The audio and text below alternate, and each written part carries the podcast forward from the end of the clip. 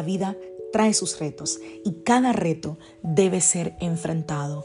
Cada día es diferente al anterior y para cada día necesitamos una palabra de Dios. Por eso el devocional de hoy es una palabra para ti, para cada día, porque Dios quiere hablarte hoy y lo va a hacer a través de su palabra.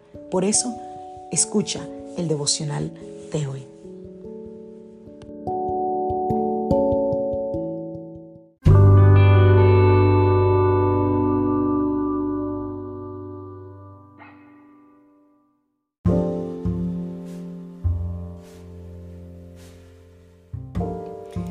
Devocional del día de hoy. Orar sin cesar.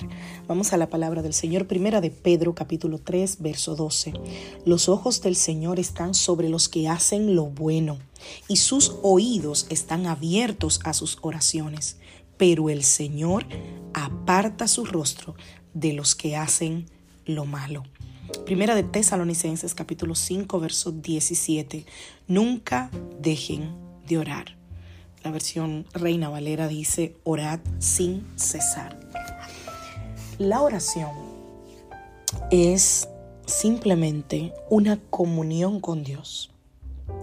Alguien dijo, Oswald Chambers escribió, decir que la oración cambia las cosas no es tan cercano a la verdad como decir, la oración me cambia y luego cambio cosas.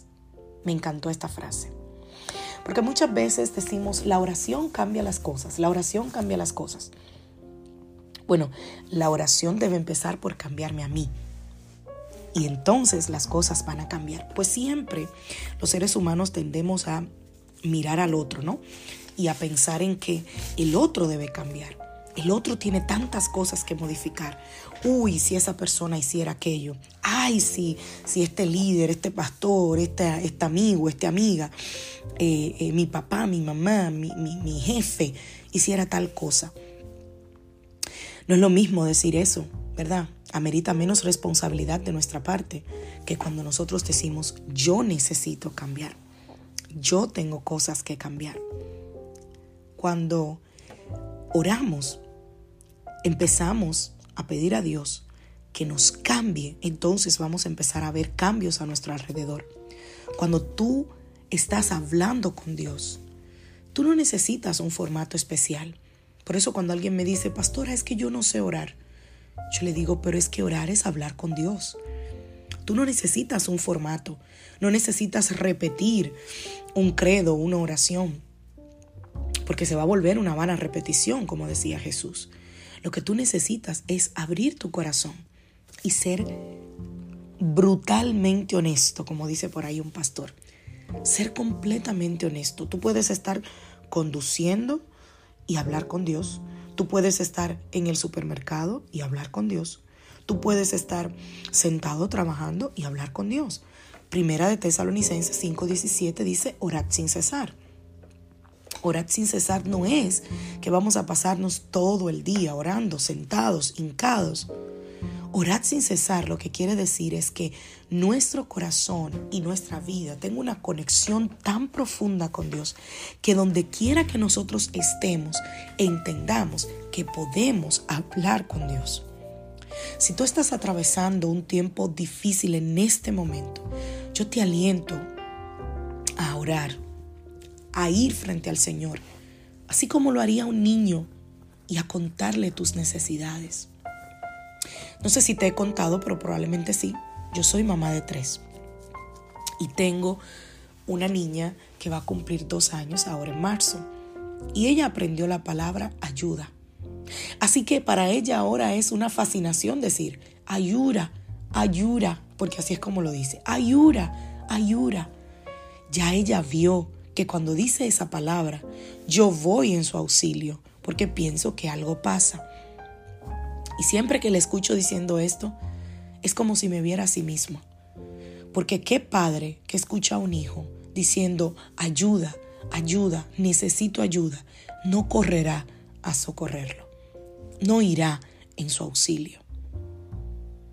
Yo tengo una hermana que yo le digo hermanita, pero obviamente es ya una adulta con dos niños, casada, eh, un ser humano extraordinario al que, by the way, amo con locura. Y yo recuerdo que una vez mi mamá me dijo, voy a salir, mi mamá iba a salir a la, a la capital de mi país, te dejo encargada de tu hermanita, cuídala. Era una manera, ¿no? De mi mamá despedirse y decirme que, bueno, que me portara bien que cuidara a mi hermanita. Pero yo me lo tomé muy en serio porque desde niña siempre he sido con esa actitud muy madura y yo me tomé en serio el papel de tengo que cuidar a mi hermanita. Pues yo estaba dentro de la casa y escuché que ella gritaba desde afuera, desde el patio, auxilio, auxilio, ayuda, ayuda. Y yo solté lo que estaba haciendo, que no recuerdo ni siquiera qué era, y corrí hacia el patio de la casa a socorrerla, porque para mí le estaba pasando algo real. Cuando yo salí, lastimosamente, en mi casa, los que son de, de, países, ¿no? Saben que en los patios siempre hay cosas, hay alambres, y en mi caso, en mi casa había un árbol que tenía de árbol a árbol o de árbol a una pared, algo así, un alambre de púa. No sé cómo le llamen en tu país, pero un alambre de púa es este alambre que tiene en medio del alambre, tiene unas unas aplicaciones que cortan, están hechas para dividir eh, tierras, ¿no? Para que la gente no se pase de una tierra a la otra, para que los animales no se crucen de una tierra a la otra, le ponen estas, estas pullas, ¿no? Eh, eh, estos elementos cortantes en medio del, del alambre. Y sabes, en mi correr, en mi afán de ir a ayudar a mi hermanita, yo no recordé que eso estaba ahí. Todos en casa sabíamos que estaba ahí, lo evadíamos, pero ese día yo me olvidé y corrí y cuando me sentí que algo me detuvo, me detuvo aquel alambre que se incrustó en medio de mi párpado y mi pestaña. Te podrás imaginar, casi me quedo tuerta. Me dieron 32 puntos para poder restaurar, poder pegar en buen dominicano nuevamente mi pestaña de mi párpado. ¿Por qué? Simplemente porque corrí en auxilio. Y si eso soy yo, un simple ser humano mortal pecador, cuánto más tu Padre Celestial correrá en tu auxilio cuando tú se lo pidas. Yo hablo con el Señor, yo canto, lloro. He estado enojada, no con Él, porque no creo que tenga esa calidad como hay gente que dice que se enoja con Dios. Bueno, yo lo respeto, pero he estado enojada por situaciones y le he dicho, Señor, estoy enojada. no me gusta esto. Y yo pienso y quiero dejar esto en tu corazón esta mañana, que Dios prefiere que tú te enojes y vayas ante Él y le diga que estás enojado, a que tú no le hables definitivamente, a que tú no vengas a hablar con Dios, porque simplemente estoy enojado. Piensa en tus propios hijos, piensa cuando ellos no te hablan, sobre todo en la adolescencia. No es el momento en el que más te preocupas por ellos. Entonces, habla con Dios sobre tus necesidades financieras, sobre tus relaciones en el trabajo, habla con Dios sobre lo que pasa en tu casa, habla con Dios sobre tus amigos, tu familia, tu pareja, tus hijos, sobre tus negocios. Y te vas a sorprender cómo Dios responde. Yo he visto una y otra vez al Espíritu Santo traer dirección, traer lluvia, apagar incendios. He visto al Espíritu Santo llevarme, como siempre te he contado, a lugares donde le digo, no recuerdo qué hice aquí, Espíritu Santo, no recuerdo dónde dejé las llaves, eh, eh, trae a mi memoria eso que aprendí, recuérdame tal cosa. Y lo he visto. Pero recuerda que a pesar de todo lo que estamos hablando, la oración debe ser genuina, no debe ser una lista de, de, de, de como la lista que, que, nos daban los papás para ir a, comprar, ¿no? Huevo, leche, pan, y nos lo aprendíamos, íbamos todo el camino, huevo, leche, pan, azúcar, café, huevo, leche, pan. No, Dios no espera eso de nosotros. Él quiere ser tu amigo. Él no te responderá necesariamente en el momento. No necesariamente de una manera audible a lo que me refiero, pero en tu corazón y a través de la naturaleza y a través de, de quizás una persona piadosa, servidora de Dios, tú puedes estar seguro que llegará la respuesta. Así que cuando tú salgas hoy, antes de salir, habla con Dios. Dile tus alegrías, tus expectativas, tus ansiedades, tus temores.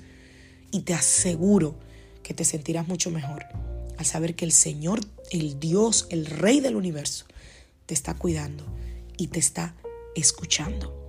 Que Dios te bendiga que Dios te guarde. Soy la pastora Lizelot Rijo de la iglesia Casa de Su Presencia y deseo que tengas un feliz día.